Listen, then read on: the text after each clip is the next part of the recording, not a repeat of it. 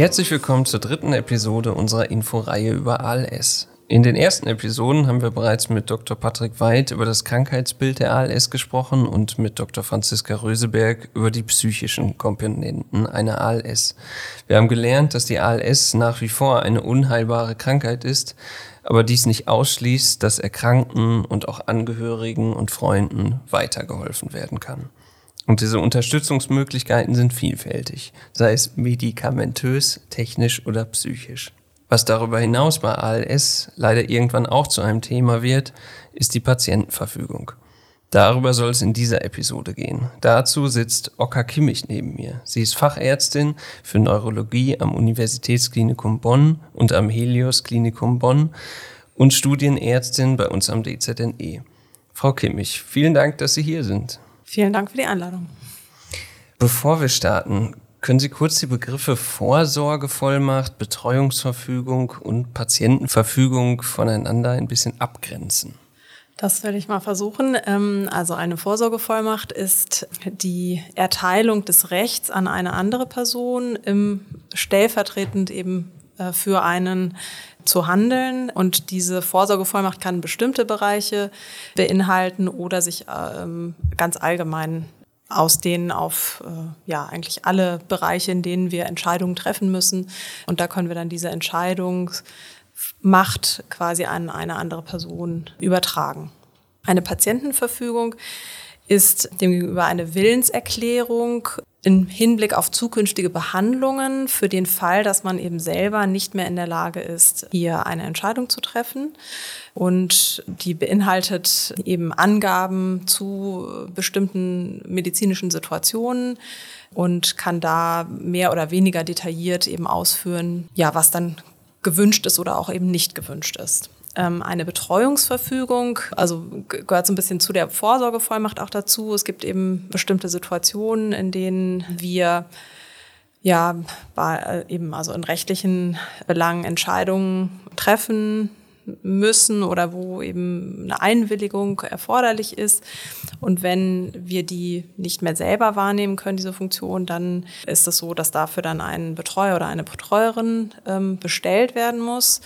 Das kann eben gerichtlich erfolgen äh, oder man kann das auch umgehen, indem man eben im Rahmen der Vorsorgevollmacht schon ähm, auch eine Person benennt, die für den Fall, dass eben eine Betreuung notwendig ist, diese Funktion übernehmen kann. Okay, das heißt, das so wie ich das verstehe, ist dann Patientenverfügung das allumfassendste in dem Bereich. Mm, ja, also und nein, ähm, also eine Patientenverfügung bezieht sich, wie gesagt, auf vor allem auf medizinische Behandlungen eigentlich, ähm, wo man eben ja sagt, in welchen Situationen man etwas wünscht oder auch nicht wünscht. Und ähm, eine Betreuungsverfügung äh, oder Vorsorgevollmacht kann sich eben auch auf finanzielle Angelegenheiten beziehen oder Wohnungsangelegenheiten, also wo möchte man ähm, leben und sein, wo möchte man nicht hin, wenn es nötig sein sollte, dass man eben seine eigene Wohnung verlässt. Ähm, also das kann im Prinzip alle Lebensbereiche umfassen ähm, und die Patientenverfügung bezieht sich auf medizinische Bereiche. Okay. Oder auf den medizinischen Bereich. Und diese medizinischen Bereich, ähm, was deckt das ab? Also wie sieht eine Patientenverfügung aus? Was steht da drin? Das kann auch ganz unterschiedlich sein. Es gibt da inzwischen Vordrucke, äh, Formulare, die man sich eben runterladen kann oder bestellen kann über das Bundesjustizministerium oder auch von den großen Kirchen ähm, oder auch von den Landesjustizministerien und anderen, auch die Malteser zum Beispiel, haben da eigene Formulare, die man als Vorlage nehmen kann. Und da äh, sind dann bestimmte Situationen schon mal vorgegeben. Ganz allgemein ist das oft aufgeführt so wie ein Sterbeprozess, wenn der sozusagen einsetzt, was man dann eben noch, also was, es ist ja inzwischen sehr viel möglich an Behandlungen ähm, und Eingriffen und damit kann man eben auch das Leben noch in die Länge ziehen, wenn es natürlicherweise eben zu Ende gehen würde. Und da kann man dann angeben, was man in einer solchen Situation wünscht oder eben auch ablehnen würde, ähm, wenn es also eben, es bezieht sich immer auf eine medizinische Indikation bei einer Therapie. Und da kann man sagen, dass man dann da dieser äh, empfohlenen äh, oder indizierten Therapie zustimmt oder auch sie ablehnt. Man kann sich nicht zum Beispiel etwas wünschen, ähm, was nicht ärztlich indiziert wäre. Also Und wie läuft das ganz konkret ab? Also macht das der Erkrankte selber? Macht man das im Beisein von einem Arzt oder wie funktioniert das?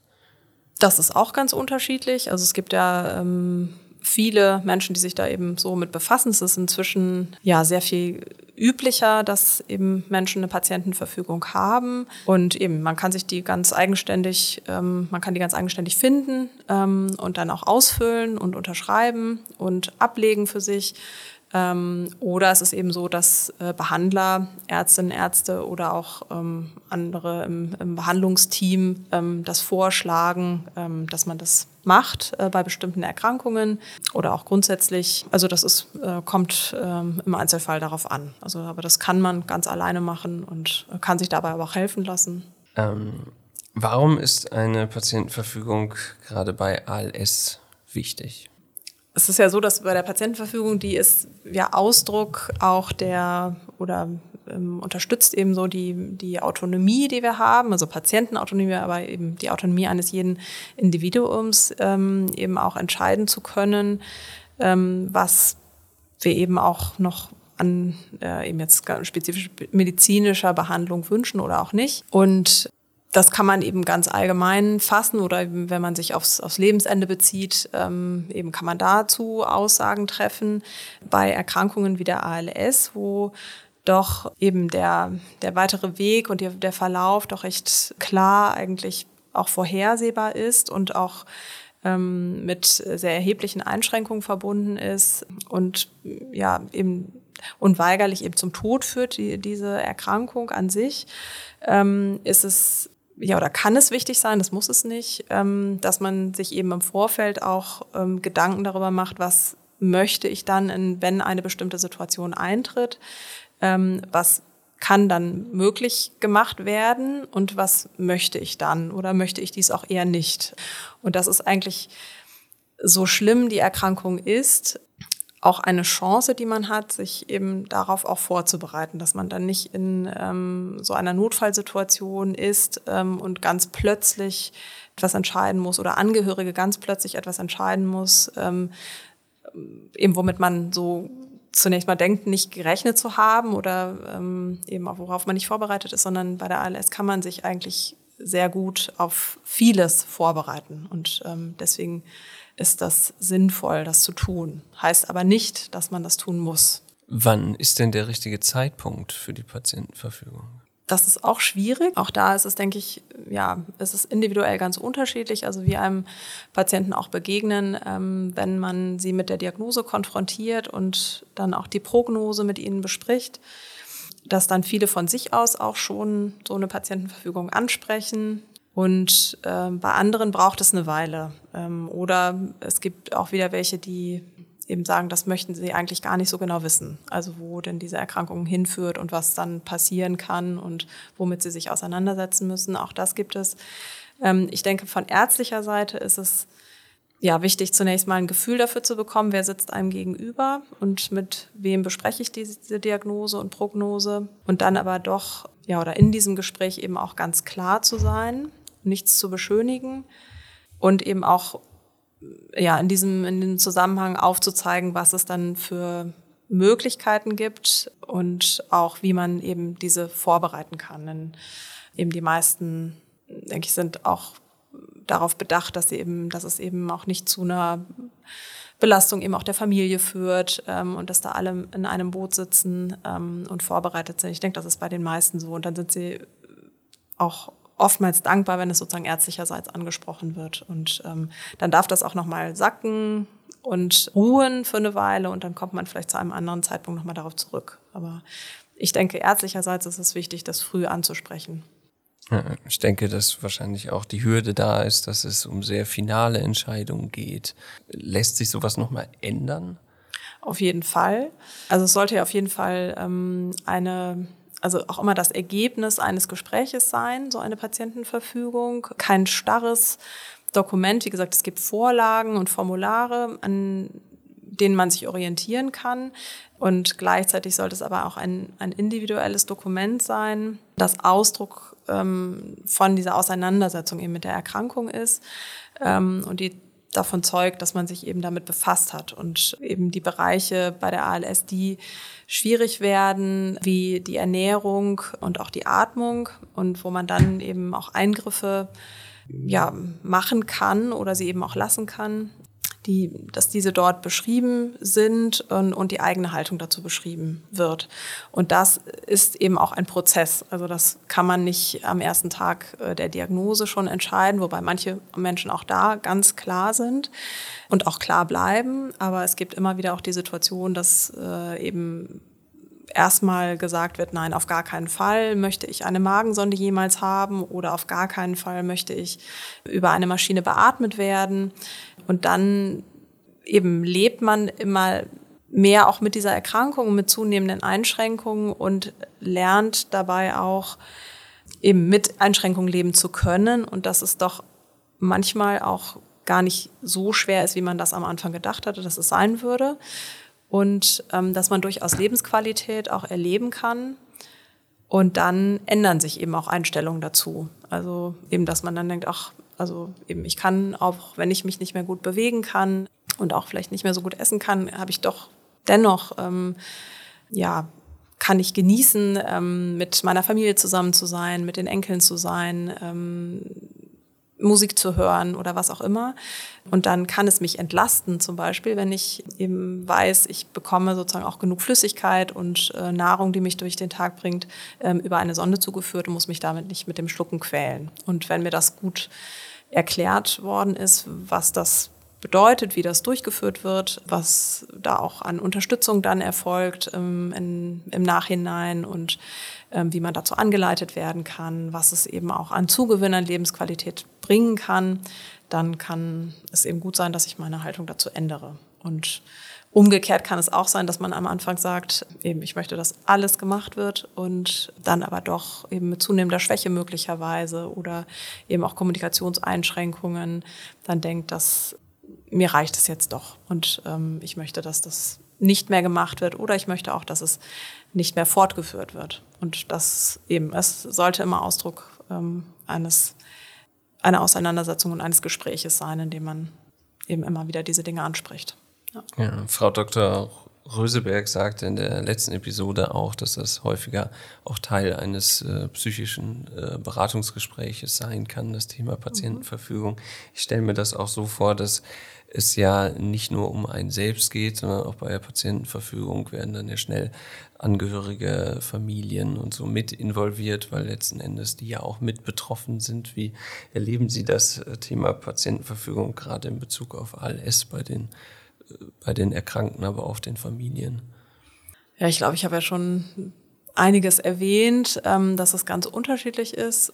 Eben wenn wir uns alle mal fragen, wie, stehen wir dazu, was äh, denken wir, das ist und wenn wir uns dazu mal hier austauschen würden, kämen wir wahrscheinlich auch zu ganz ähm, unterschiedlichen Haltungen und ähm, Meinungen dazu ähm, und wie wir da vorgehen. Es gibt eben die Patienten, die sich da, die sich von Anfang an sehr viel auch mit der Erkrankung befassen und da sehr organisiert sind und ähm, da bestrebt sind, das alles irgendwie gut durchzuplanen und vorzubereiten. Ähm, und dann gibt es welche, die ähm, eben für die das auch eine große Belastung darstellt, ähm, sich damit zu befassen. Das ist auch nicht, nicht nur, wenn eben auch kognitive eben Einschränkungen da sind oder ähm, viel Müdigkeit da ist, sondern eben das ist etwas, womit man sich nicht gerne befasst, was auch total nachvollziehbar ist.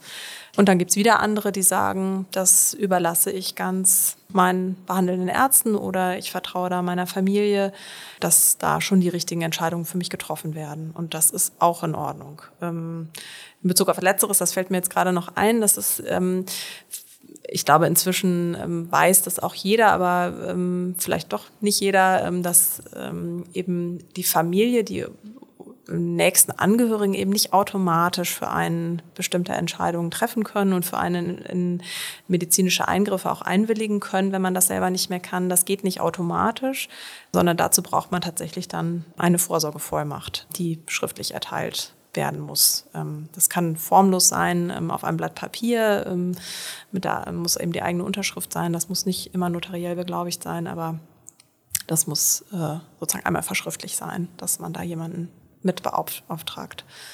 Ähm, genau. Jetzt ist es gerade bei äh, der ALS so, dass im äh, fortschreitenden Verlauf der Erkrankte immer mehr an Fähigkeiten verliert. Also er kann irgendwann sich ja nicht mehr bewegen, das heißt, er kann auch selber nicht mehr schreiben.